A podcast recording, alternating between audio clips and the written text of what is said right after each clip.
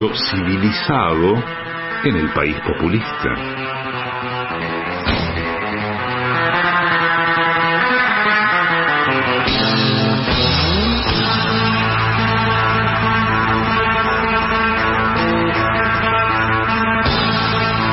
Creías que no había futuro y que no había esperanza, al final del camino se prende la luz de la pedagogía, del conocimiento y de la sabiduría.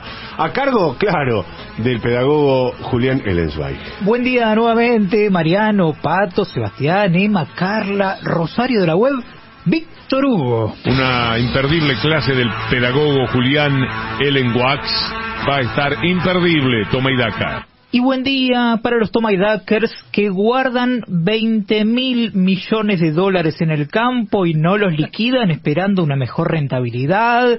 Y para los Tomaidakers que dejan trascender que existe la posibilidad de que en algún momento quizás haya anuncios de que tal vez se vengan cositas nuevas o no.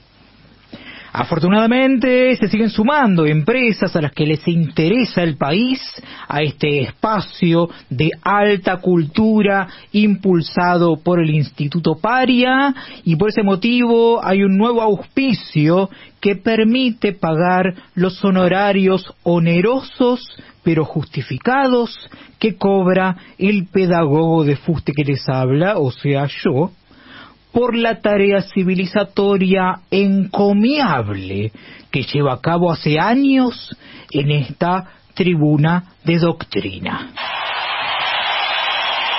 Si querés disfrutar de lo mejor del Festival de Importaciones, te esperamos en la primera edición del Free Day Importation Festival en la aduana. No te pierdas los shows en vivo de Sistema Integral de Monitoreo de Importaciones, Tropea Sociedad Anónima y Yoko. Tres días con los mejores alquileres de cautelares para que puedan acceder al precio del dólar oficial a los productos llegados del exterior más deseados por el público argentino. Compra ya tu entrada anticipada para el Free Day Importation Festival, una producción de Eric Carlo, Pietro Petrini y el Poder Judicial. habiéndole dado la bienvenida a un nuevo auspiciante y celebrando que aún hay empresas a las que les interesa el país. No me queda más que pedirle a la operadora y jefa de preceptores de este espacio que haga sonar el timbre para dar inicio oficial a una nueva clase de la escuelita de los sábados de Toma y Daca. Hola chicas, ¿cómo están? Oh, ¿Qué les pasa? Los veo con caritas de sueñito. ¿Están bien? Ah, eh, no pudieron tomar café hoy a la mañana porque hay gente que ante el temor de que haya desabastecimiento salió a comprar todo lo que podía para acopiar y no tener que lidiar con los efectos de la abstinencia de cafeína.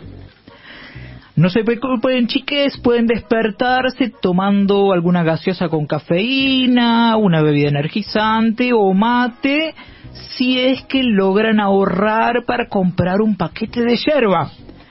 Otra opción para despabilarse y estar atentos a las clases de la escuelita de toma y daca y no gastar tanta plata es mojarse bien la cara con agua fría y si aún así siguen dormiditos, pueden pedirle a su compañerito de banco que les pegue una cachetada con todas sus fuerzas.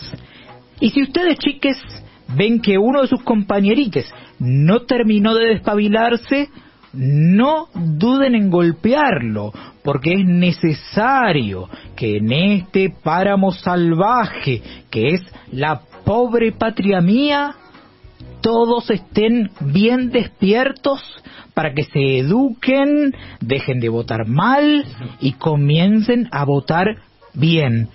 Sí, golpéenlos sin dudar, porque si el golpe se da en nombre de la civilización y la república y contra la barbarie y el populismo, está bien.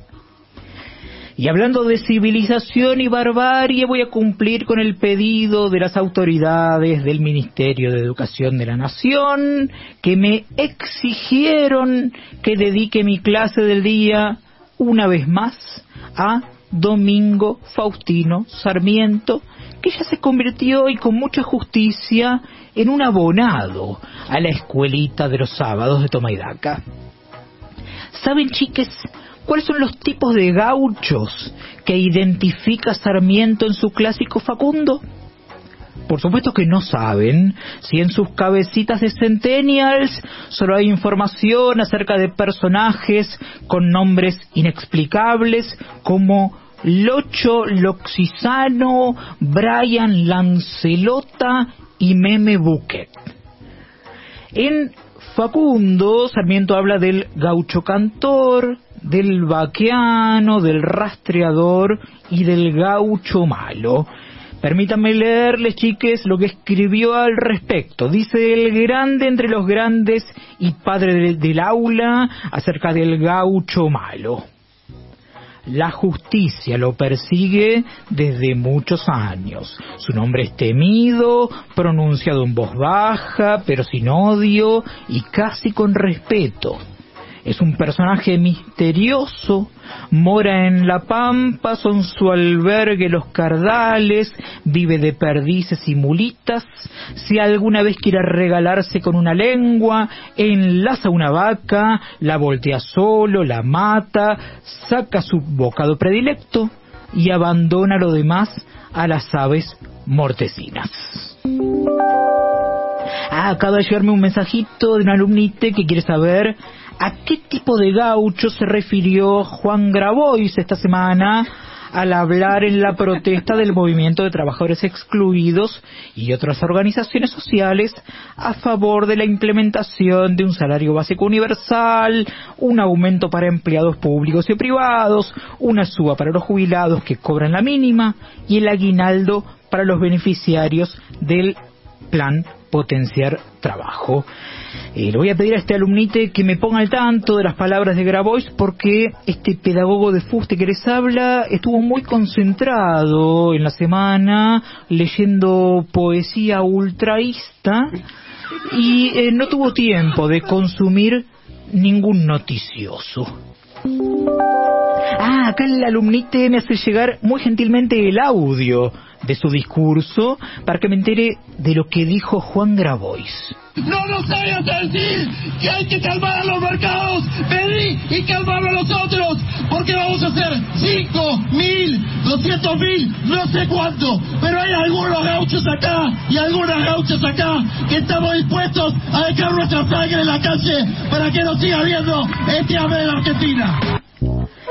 Y noto en su discurso no dijo nada acerca de vivir de perdices y mulitas, ni de enlazar una vaca, voltearla solo, matarla, sacarle su bocado predilecto y abandonar lo demás a las aves mortecinas. Así que descarto que Grabois se haya referido a los gauchos malos de los que hablaba Sarmiento. Ergo, solo quedan como opciones el cantor, el vaqueano y el rastreador. Ah, acá me llega otro mensajito de un, de un, un alumnite eh, que me informa que la canasta básica alimentaria aumentó un 4,6% en junio respecto al mes anterior y un 63,7% interanual según el INDEC y agrega que la canasta básica total aumentó un 56,7% interanual Así que es probable que haya muchas oportunidades para analizar la sangre de los gauchos y las gauchas y definir si se trata de cantores, vaqueanos o rastreadores. Como amante de la obra del gran Domingo Faustino Sarmiento, no puedo más que celebrar que se generen las condiciones necesarias para que la sangre gaucha sea derramada y sospecho que la disparada del dólar paralelo y su efecto en el precio de los alimentos también responde a una política destinada a promover la lectura del Facundo y su taxonomía de los gauchos del país afectado por el mal de su extensión, conocido como Argentina. Ahora debo despedirme recordándoles que vamos a reencontrarnos la semana que viene en la escuelita de los acá, el espacio educativo que funciona en los estudios de la AM750 en el proyecto inmobiliario antes conocido como la Ciudad Autónoma de Buenos Aires, porque la pandemia de coronavirus no va a terminar nunca, nunca, nunca, como nunca, nunca, nunca hay que preocuparse por la posibilidad de desabastecimiento de productos debido a la depreciación del peso, la inflación y la incertidumbre respecto al futuro de la economía. Sí, chicas, eh, seguramente leyeron notas en las que se habla de la multiplicación de faltantes en los supermercados pero deben recordar que cualquier cosa multiplicada por cero da cero. Y si hay cero faltantes, significa que el abastecimiento es completo. Y como cada sábado, reitero mi objetivo como lobista descarado para 2022, que es la legalización de la eutanasia y la siesta en horario laboral en Argentina antes de fin de año. ¡Eutanasia muerta! ¡Hasta la revolución! vibradora y azarosa de las viejas. ¡Qué viene!